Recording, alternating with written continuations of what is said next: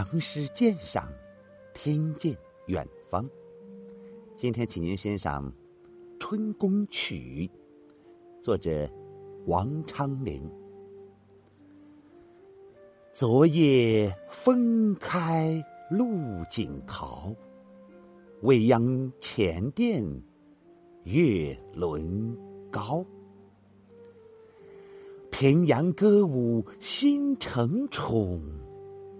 帘外春寒赐锦袍。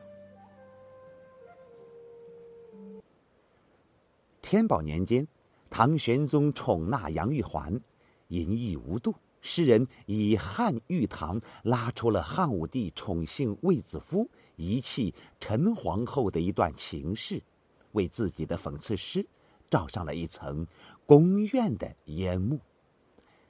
更为巧妙的是，诗人写宫怨，字面上却看不出一点儿怨意，只是从一个失宠者的角度，着力的描述新人受宠的情状。这样，只说他人之承宠，而己之失宠，悠然可会。全诗通篇都是失宠者对昨夜的追述之词。昨夜风开露井桃，点明了时令，切中题中的“春”字。露井也就是没有井亭覆盖的井，那旁边的桃树在春风的吹拂下绽开了花朵。未央前殿月轮高，点明了地点，切中了题中的“宫”字。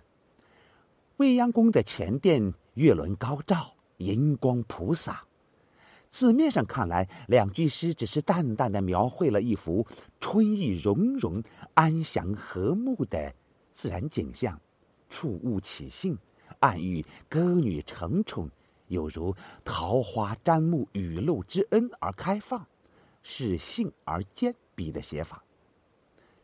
月亮对人们来说，本无远近高低之分。这里偏说未央前殿月轮高，因为那里是新人受宠的地方，是这个失宠者心向往之而不得进的所在，所以他只觉得月是笔触的高，尽管无理，但却有情。后两句写新人的由来和他受宠的具体情状。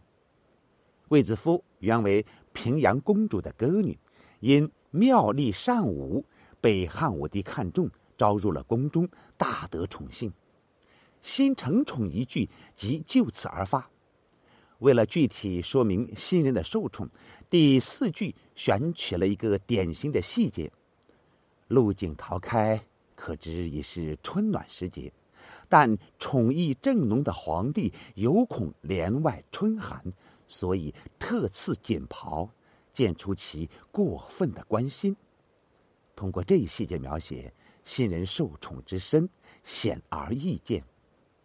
另外，由“新承宠”三字，人们自然会联想起那个刚刚失宠的旧人，此时此刻。